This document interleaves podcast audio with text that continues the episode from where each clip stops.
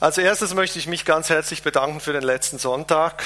Das war wirklich ein besonderer Sonntag für mich, auch für den Uwe, für uns alle. Komme ich nachher drauf. Wir haben hier dieses Büchlein gekriegt, ich eins, der Uwe eins. Ich habe mir das schon mal ein bisschen durchgelesen es sind wirklich viele Schätze drin aufgetaucht von Worten, von Ermutigung, die von euch da drin sind, prophetische Eindrücke und Worte.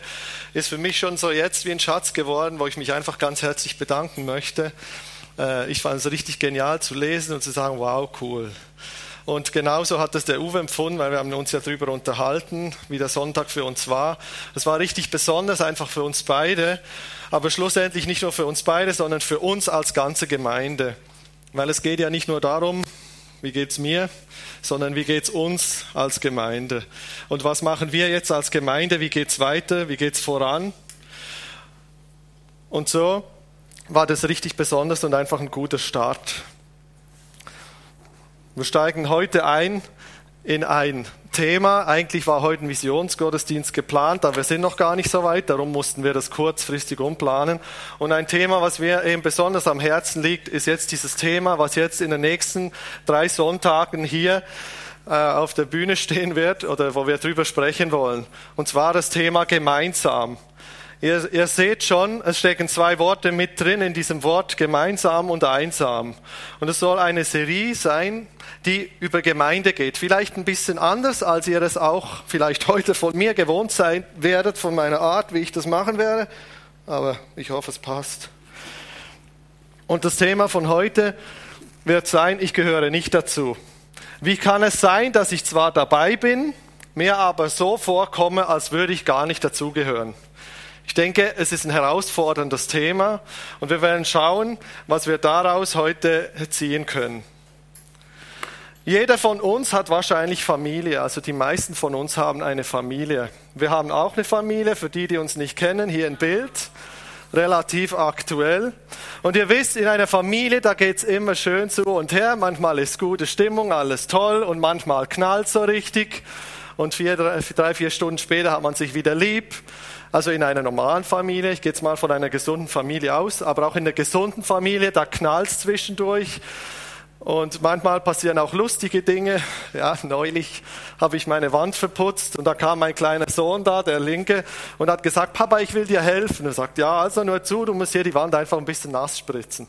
Und gefühlte drei Sekunden später, Papa, ich komme da nicht ran. Sagt er, es ist mitten an der Wand, da kommt jedes Kind ran, ja, so ungefähr. Ich komme da nicht ran, mach du das. Und er sagt, du siehst doch, dass ich jetzt hier beschäftigt bin, ich kann jetzt nicht und du kommst da dran.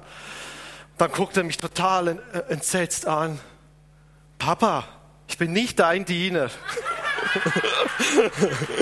und das war echt so lustig. Gell? Und dieser Spruch von diesem Vierjährigen, der kam daraus, weil, weil ich eben immer, wenn ich das Frühstück auf den Tisch stelle, sage, Papa, gib mal das, Papa, gib mal das. Er sagt, Junge, ich bin nicht dein Diener. Gell? Und er guckt sich halt alles ab. Und so lernt man, so lernt man halt voneinander in der Familie. Familie ein Bild für unsere geistliche Familie oder Gemeinde hat ja verschiedene Bilder, als dass sie dargestellt wird. Gemeinde als Bild für Familie, Gemeinde als Bild für unsere geistliche Familie. Und im Epheser 5, Vers 25, da heißt es, und liebt sie so. Da geht es äh, drum eben so um die äh, in der Familie, der, der Vater, der Mann und so weiter und liebt sie so wie Christus, also ihr Männer auch die Frauen, so wie Christus die Gemeinde geliebt hat. Er hat sein Leben für sie hingegeben. Die Gemeinde ist unsere geistliche Familie, darum der Einstieg mit dem Familienbild. Sie ist unsere geistliche Familie und wir können uns fragen, gehören wir uns, gehören wir uns zu dieser Familie dazu? Sehen wir uns als Teil davon? Oder sind wir einfach nur dabei? Kurz am Anfang, also ihr seht jetzt hier am Boden, was wir versucht haben auszulegen. Eigentlich wäre das cool gewesen mit dem Licht, das geht aber nicht. Ein Kreis soll das darstellen. Ein Kreis, und zwar ein Kreis für unsere Gemeinschaft, so, also für unsere, für die Gemeinde hier, für unsere geistliche Heimat, sage ich jetzt mal.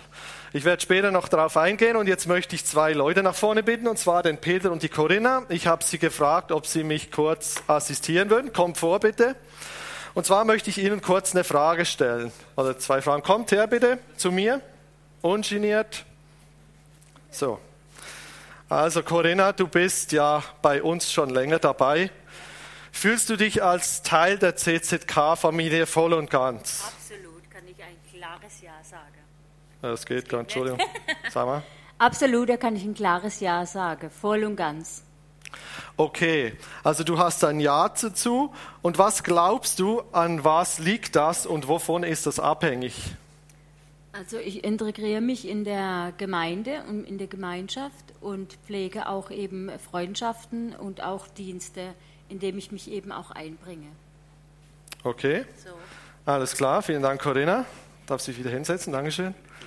Peter, bei dir habe ich das Gefühl gehabt, noch vor ein Weichen hast du dich sehr schwer getan, hier in der Gemeinde zu integrieren oder integriert zu werden. Was denkst du? Was äh, hat dazu beigetragen, dass ich mich wieder integriert fühle. was du eben nicht so integriert warst? Was dazu beigetragen hat, ja, ich war, äh, kam ja auch aus einer schwierigen Beziehung, das heißt, meine Ehe wurde geschieden und dann fühlte ich mich schon nicht mehr in der Gemeinde. Und dann habe ich äh, Kontakt gehabt auch zum CZK und bin dann am 9.3.2009 den Entschluss gefasst, Gott hat das zu mir auch gesagt, dass ich in die Gemeinde eintreten wollte. Ich habe mich anfangs recht wohl gefühlt. Ich kam nur mit manchen Dingen nicht zurecht, mit theologischen Sachen kam ich nicht so ganz zurecht. Ich stand da ein bisschen an der Seite, weil ich eh so einen Konfront- Konfrontationskursus in mir hatte oder Revoluzertum. Aber ähm, ich habe trotzdem Freunde kennengelernt und ähm, ich habe mir trotzdem schwer, schwer getan, mich zu integrieren.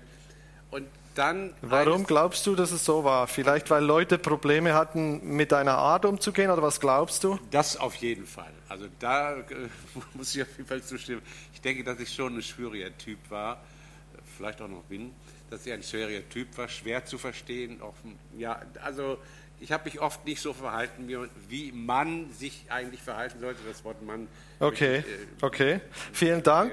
Entschuldigung. Ja. Moment. Und, ähm, und dann äh, kommt die zweite Frage. Äh, äh, weil ich Die wird jetzt dann kommen, ja, ja. okay, gut. Nee, die zweite Frage wäre jetzt, du integrierst dich, ich habe das Gefühl, ne, stell mehr und mehr fest, dass du, dass du dich ja äh, besser integrierst oder auch besser integriert wirst. Was glaubst du an, mit was hängt das zusammen? Also ich habe zwei Bibelworte habe ich mir äh, festgestellt. Das eine Matthäus 6:33 trachte zuerst nach dem Reich Gottes und seiner Gerechtigkeit. Und da geht es auch noch weiter. Und dann äh, die Frage an Jesus, äh, fragen die äh, Jünger oder die, äh, jemand fragt Jesus, was ist denn das vornehmste Gebot? Und sagt Jesus, du Gott, sollst Gott, deinen Herrn, lieben von ganzem Herzen, von ganzer Seele, von ganzem Verstand und deinen Nächsten wie dich selbst. Und diese zwei, ja, und das ist auch so ein bisschen in mich gegangen und gesagt, und das praktiziere ich. Und dadurch sind auch ähm, Beziehungen ein bisschen besser geworden. Es ist noch am Werden, aber zumindest diese zwei äh, äh, Bibelstellen Du, waren du, hast, wichtig. du hast deinen Fokus geändert und du hast gemerkt, wie Leute dich auch ein Stück weit an die Hand genommen haben und gesagt, Peter, komm, ich nehme dich damit rein. Ne? noch nicht. Bisschen. Vielen Dank, Peter.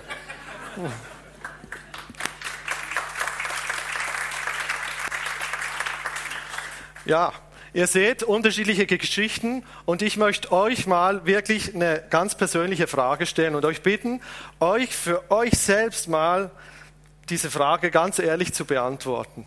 Und zwar die Frage, siehst du dich voll und ganz im CZK, also in unserer CZK-Familie? Gehörst du da voll und ganz mit Herz und Leib dazu? Das heißt nicht, dass du jede Minute hier verbringen musst, aber zählst du dich da wirklich voll und ganz dazu? Zählst du dich voll und ganz dazugehörig zu deinem Hauskreis, zu deiner Dienstgruppe, da wo du drin steckst in dieser Aufgabe? Ist das so? Falls ja, warum ist das so? Und falls es nicht so ist, stell dir auch die Frage, warum ist es nicht so?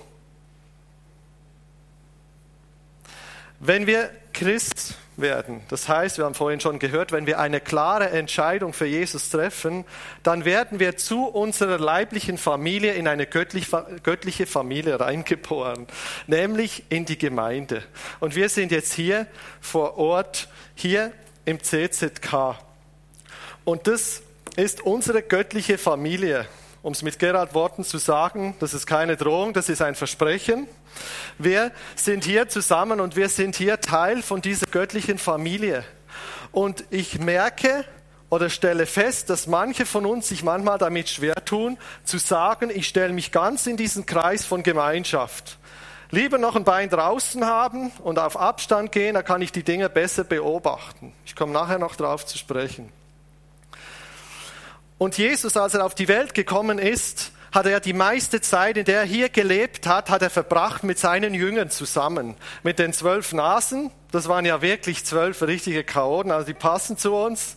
Jeder anders als der andere, jeder hat sein Päckchen mitgebracht und jeder hat eine ganz andere Geschichte gehabt, die er da äh, hatte. Und Jesus hat diese Jünger berufen.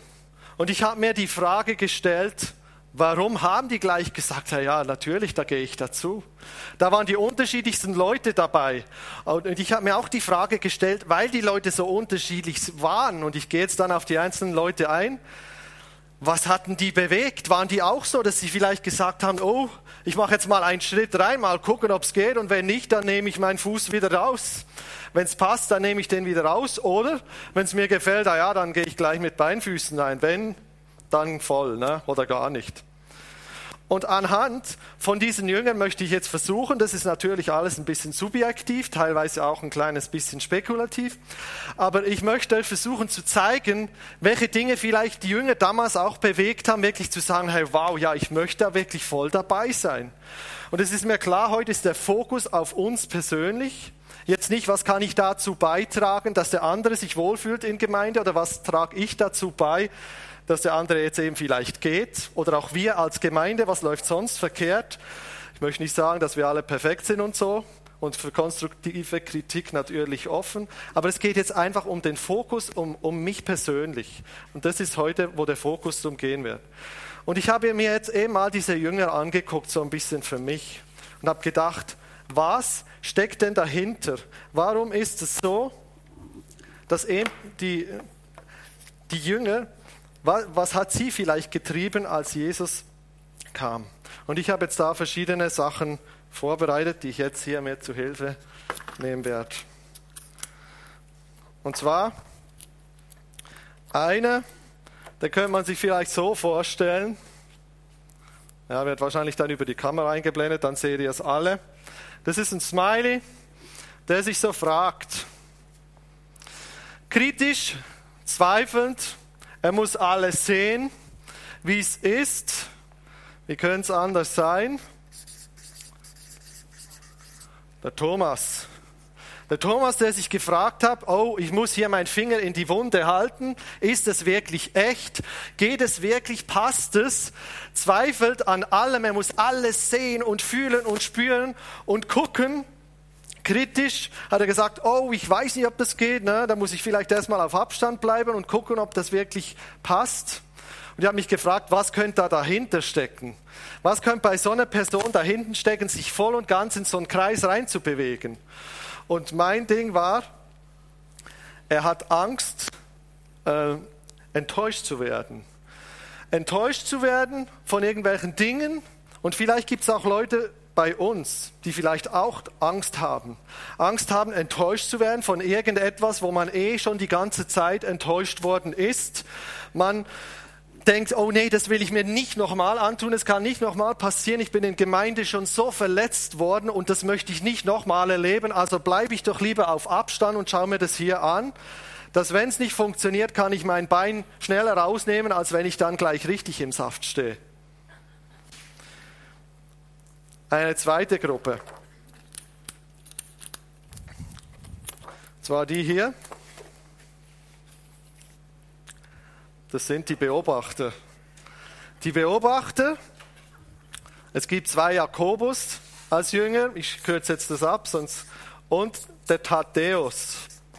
Der Thaddäus, die zwei die werden in nur zwei Bibelstellen erwähnt. Im Markus-Evangelium und im Matthäus-Evangelium. Und zwar nur da, wo die Jünger berufen werden.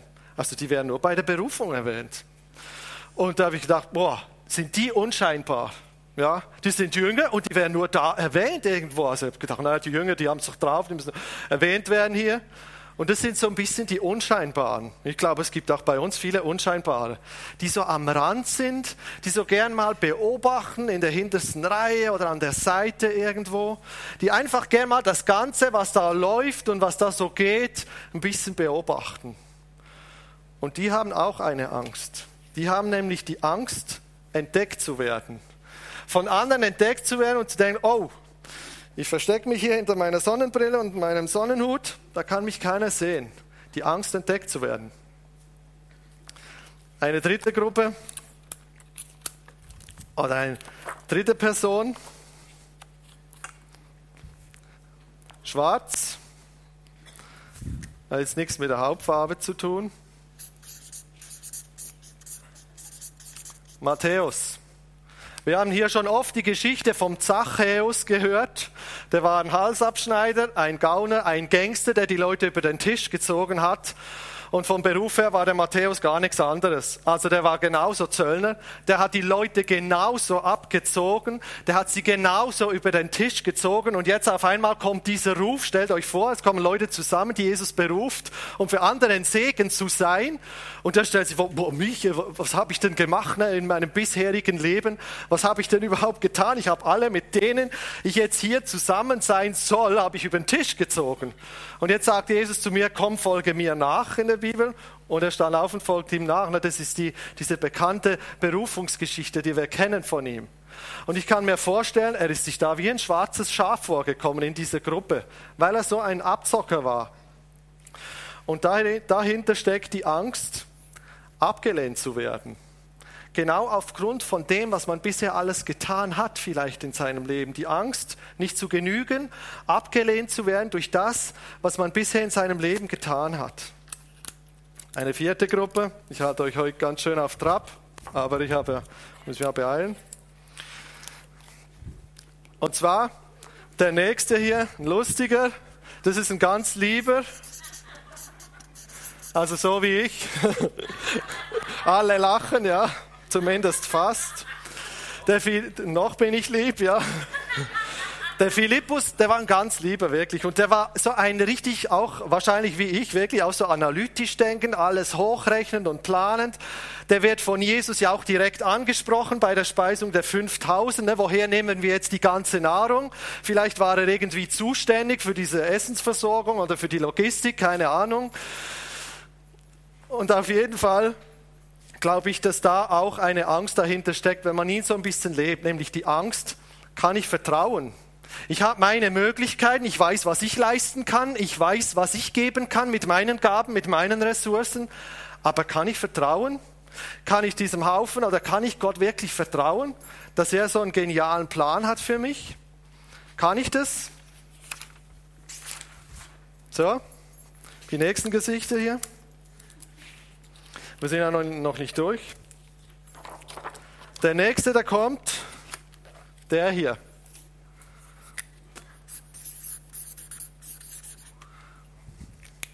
Bartholomäus. Bartholomäus, der ist ganz eng mit dem Philippus verbunden. Der taucht immer in der Namensauflistung immer mit dem Philippus zusammen auf. Und Philippus ist es auch, dem erzählt, du, da ist Jesus, ne? Äh, den musst du kennenlernen unbedingt. Und das, was er dann sagt, ist so, äh, der kommt aus Nazareth, was soll aus Nazareth schon Gutes kommen, ne, heißt es in der Bibel. So ein bisschen, ja, wir sind hier die Elite, wir haben es drauf. Ich muss das erstmal prüfen, ob das wirklich gut genug ist, ob das alles stimmt, ob das für mich richtig ist und ob das gut genug ist für mich. Ja. Und ich glaube dahinter, weil ich mich mit dem eigentlich gut identifizieren kann oder konnte auch, steckt die Angst, selber nicht zu genügen selber nicht gut genug zu sein für irgendeine Aufgabe. Und das ist ich, wo, äh, bei mir, wo ich ganz oft damit gekämpft habe. Ich habe gedacht, wow, wie läuft denn das hier? Oder da, wo ich jetzt hier bin. Und wenn ich dann selber reinkomme, denke ich, oh, genüge ich denn überhaupt dafür? Die Angst, überhaupt selber zu genügen. Der Bartholomäus. Und jetzt wird es ein bisschen aktiver hier. Für alle Sportler unter uns, für alle, die sich ein bisschen bewegen. Simon, Simon der Zelot, nicht Simon Petrus, sondern Simon der Zelot. Und Zeloten waren ja damals so eine paramilitärische Widerstandsbewegung, Freiheitskämpfer, die sich auch gegen das römische Reich gestellt haben, die mit dem Waffengurt und die mit dem Band ums Gesicht, wollte ich sagen, um den Kopf. Und genau die, die wissen, was sie wollen und die gehen voran.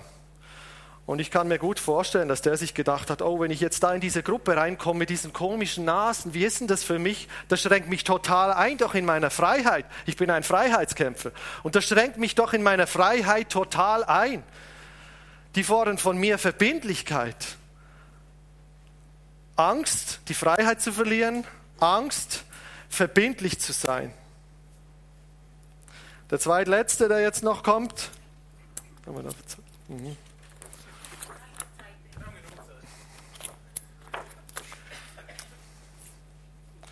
Judas.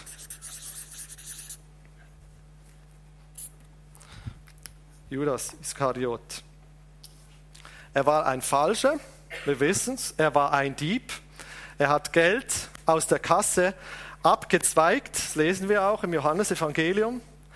Und es ging ihm eigentlich gar nicht darum, um was es den anderen ging. Aber auch für ihn hätte, hätte es eigentlich gereicht. Teil dieser wahren Gemeinschaft zu sein. Auch für so einen hätte es gereicht. Er hat Angst gehabt, glaube ich, entdeckt zu werden. Entdeckt zu werden mit dem, was er mitbringt. Und vielleicht geht uns das manchmal auch so, dem einen oder anderen. Oh, wenn das hier ans Licht kommt, wenn das hier ans Licht kommt, dann. Und der letzte, oder die letzten, es fehlen ja mehr als noch einer, es fehlen vier Stück. Die kommen jetzt hier in Form von einer Dingsbums da. Das war nämlich der Petrus, der Andreas, der Jakobus und der Johannes. Das waren jeweils zwei Brüderpaare, also die haben ja zusammengehört und die zwei. Das waren so der innere Kreis von, von, von, von dem Jüngerkreis von Jesus. Man könnte so sagen, so fast ein bisschen wie das Leitungsteam, ist natürlich nicht so wirklich im übertragenen Sinn für, für diesen Jüngerkreis. Und die waren immer überall involviert, die waren dabei, wenn es was Wichtiges gab, da waren die, haben die dazugehört. Und die haben ja so ihren Stellenwert gehabt, die haben ihren Status gehabt, die haben immer wieder die Kommunikation ergriffen und die haben immer wieder angefangen, den, das Wort zu ergreifen. Ich glaube, die haben Angst gehabt, ihren Status zu verlieren. Angst gehabt, nicht im Mittelpunkt zu stehen, Angst gehabt, dass plötzlich einer kommt, der cooler ist als mal selber. Ja, manchen fällt das schwer. Ich weiß nicht, wie es euch geht. Es kommt ein, boah, der, der predigt besser als ich oder der macht jetzt besser Kinderdienste als ich. Angst. Und ich möchte uns die Frage stellen, wo stehen wir? Können wir uns vielleicht mit der ein oder anderen Figur identifizieren? Wie geht es uns? Haben wir auch Angst, hier mit beiden Füßen den Schritt in diesen Kreis zu gehen? Oder sagen wir lieber, nein, du, ich bleibe lieber auf Abstand. Mit einem Fuß ist ja okay, aber nur mit einem, dann komme ich auch schnell wieder raus. Da kann ich schnell wieder gehen. Ein Fuß draußen, das heißt, ich wahre Abstand. Und das hat Einfluss auf mich. Wenn ich Abstand war und sage, hey, ja, ich bin irgendwie dabei, aber ich gehöre nicht dazu. Das hat einen Einfluss auf mich. Das, wir nehmen Dinge anders wahr, wir verhalten uns anders und wir sagen, wenn es mir irgendwann nicht mehr passt oder wenn einem anderen meine Nase nicht mehr passt, sage ich, also tschüss, ich gehe dann mal, bin weg. Aus den Augen, aus dem Sinn. Aber ich glaube, das ist nicht das, was der Wert von Familie charakterisiert. Das, was der Wert ist von Familie. Und wir haben hier im CZK, wenn ich so durch die Reihen gucke und auch letzten Sonntag geschaut habe, einige, die seit Jahren hier im CZK dabei sind und die sich wirklich mit Leib und Herz hier reingeben. Und ich finde das einfach genial und ich möchte euch einfach von Herzen danken. Die sagen, hey, ich bin da dabei, ich bringe mich ein, nicht nur finanziell, sondern auch mit dem, was Gott mir einfach gegeben hat an meinem Platz, um mich zu öffnen und, und zu sagen, hey, ich gehöre zu dieser Familie dazu. Ich möchte euch einfach von Herzen Danke sagen, weil das ist das, was Gemeinde ausmacht.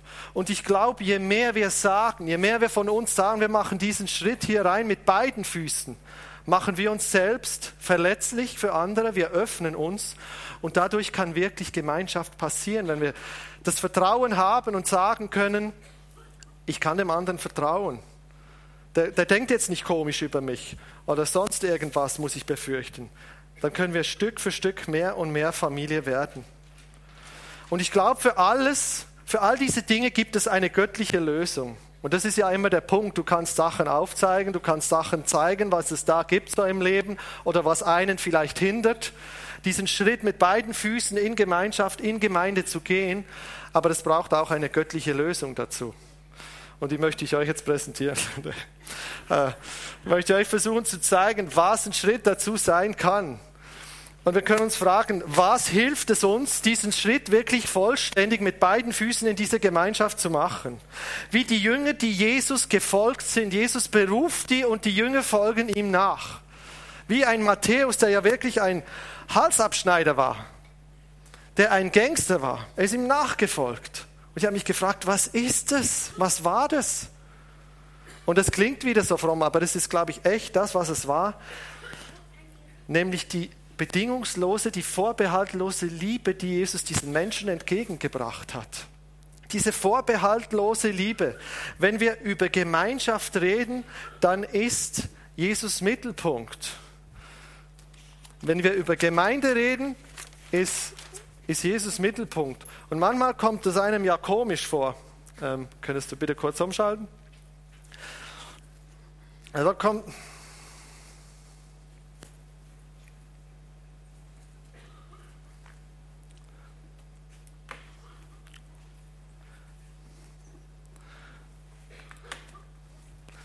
Christus ist das Haupt des Leibes, nämlich der Gemeinde. Und es ist ja manchmal schon lustig, also dass ich nicht malen kann, wisst ihr, aber ist egal. Das sind wir. Und wir sehnen uns nach Gemeinschaft. Und wir wollen Gemeinschaft haben, alle zusammen. Das ist schön und toll. Oh, der hat noch gar keinen Kopf.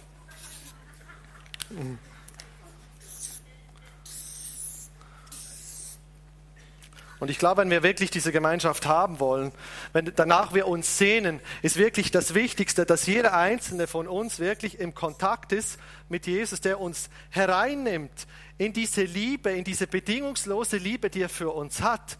Es hängt in erster Linie nicht davon ab, was der andere über mich denkt oder wie toll er ist oder wie schön er ist, sondern dass er wirklich uns reinnimmt in in, in diese Liebe mit rein, in diese bedingungslose, die Jesus für uns hat, dass er uns berührt. Wenn unsere Beziehung zu Jesus intakt ist, dann berührt das Menschen und dann berührt das Herzen.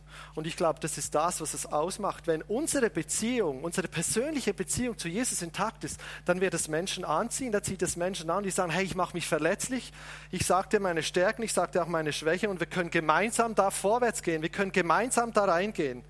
Wenn unsere Beziehung zu ihm intakt ist, dann berührt es die Menschen um uns herum.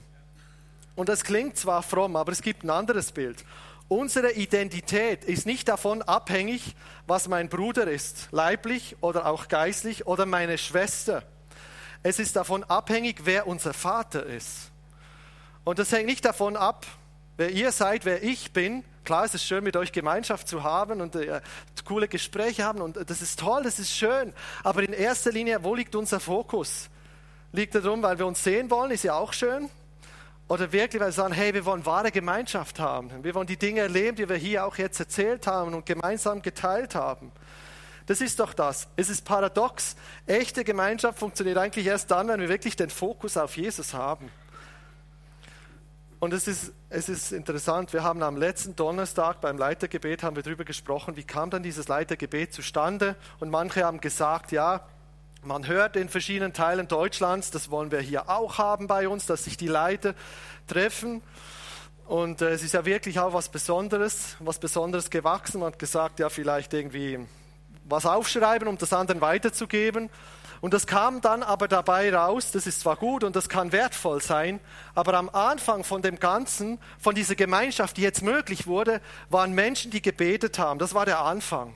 Und dann ist eine Reihe von Vergebung geflossen, von Vergebung, die zugesprochen wurde, von Vergebung, die angenommen werden konnte, wo Heilung passiert ist. Und da muss natürlich eine Bereitschaft von Menschen da sein, aber im Wesentlichen kann das nur Jesus machen. Das kann nur er tun. Und wir können das nicht tun. Wir können dir schon sagen, in drei Schritten zum Glück, ja, oder in vier Schritten zur Einheit. Das können wir dir sagen. Aber ob das das bewirkt, wenn Jesus nicht der Fokus ist, ja, das mögen, glaube ich, wir als Leiter zu bezweifeln. Es gibt einen Satz, den ich mal von einem Schweizer gelesen habe und den fand ich ganz gut, jetzt hier treffend. Wenn wir vom Menschen erwarten, was nur Gott uns geben kann, dann verpassen wir das, was Gott uns durch Menschen geben will.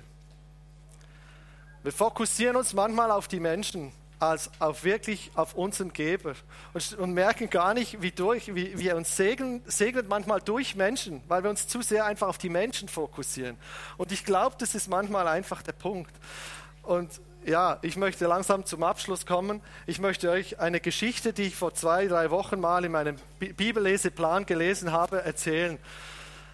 Und zwar, da war einer, der hieß Harry Hartmann 1918 war das, so dass ihr euch vorstellen könnt, wann. Der war NFL, äh, nee, einfach Baseballspieler, also die mit dem Schläger da. Und der war in einer niedrigen Liga. Und eines Tages kam sein großer Tag. Er durfte zusammen mit der ersten Mannschaft durfte auf den Platz und durfte den Ball werfen. Ne? Aber das Ziel ist ja, dass möglichst der andere halt nicht schlagen kann, dass er den Ball nicht trifft, also dass er den möglichst wie einen Strahl schmeißt.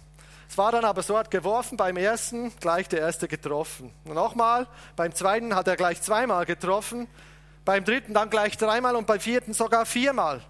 Nun, was hat er gemacht? Er hat seine Sachen gepackt, ist in die Dusche, hat sich geduscht, raus ins Rekrutierungsbüro. Am nächsten Tag war er bei der Marine angestellt als Soldat, war nie mehr gesehen im Profi-Baseball. Das war eine große Karriere.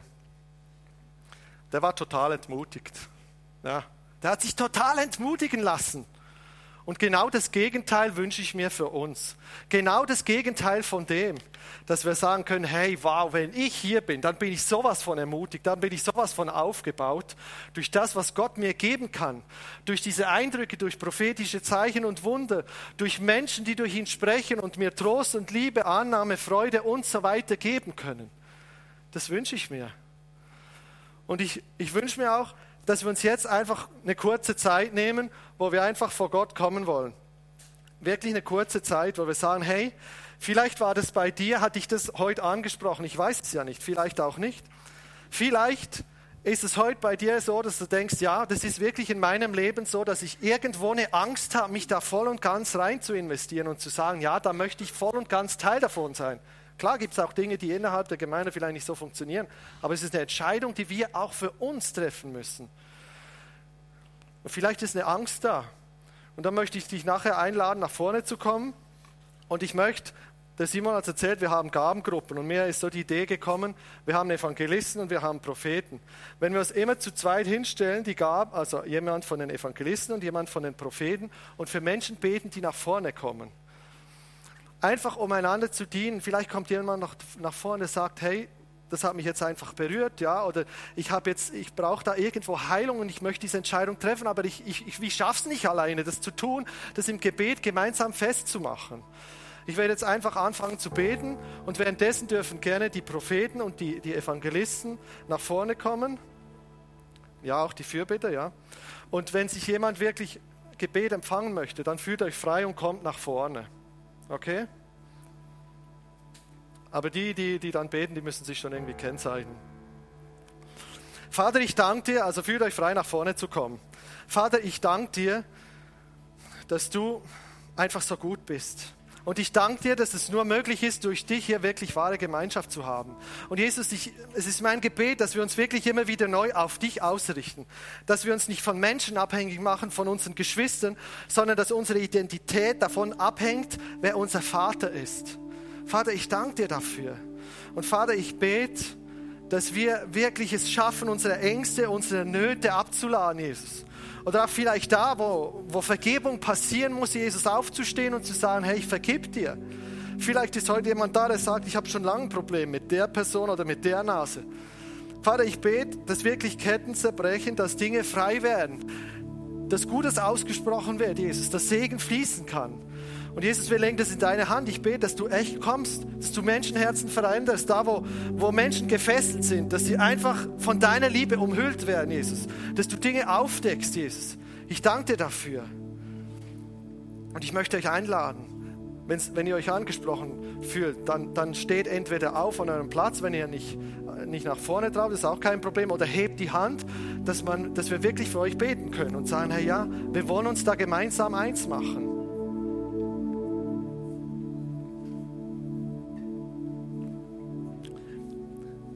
Lieben Beter, guckt euch um, wenn jemand aufsteht oder wenn jemand die Hand hebt, geht bitte einfach auf die Leute zu.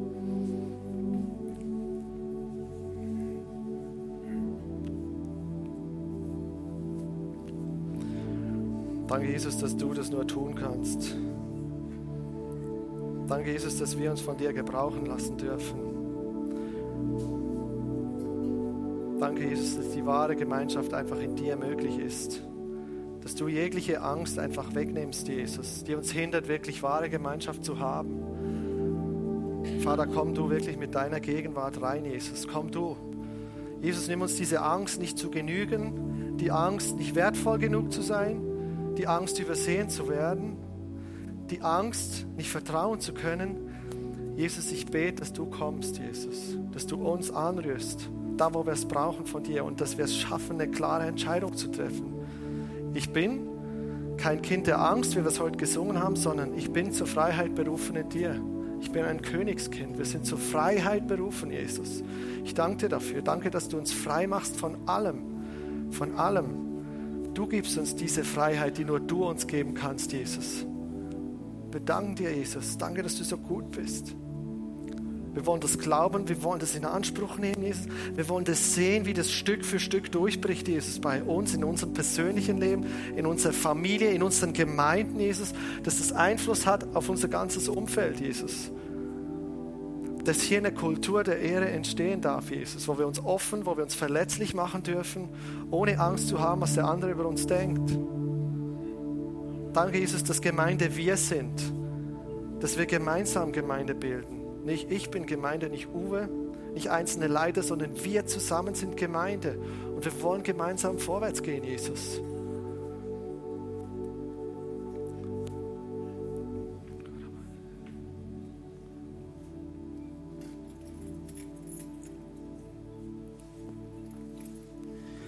Vater, und ich möchte, dass du uns segnest mit Achtsamkeit füreinander.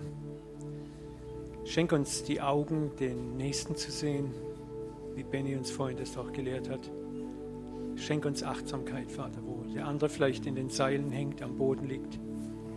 Vater, dass wir auch mal von uns selber wegschauen, den anderen trösten, aufrichten und so selber Tröstung und Aufrichtung erfahren. Denn es gilt, das, was du sähst, wirst du ernten. Mit dem Maß, mit dem du misst, wird dir wieder gemessen werden. Was du gibst, kommt zu dir zurück. Und es ist auch so, wenn du Trost brauchst und Ermutigung brauchst, dann ermutige du andere, tröste du andere. Wo du vielleicht in Not bist, hilf der Not anderen aus und es kommt zurück, es kommt zurück. Ich bin 37 Jahre Christ.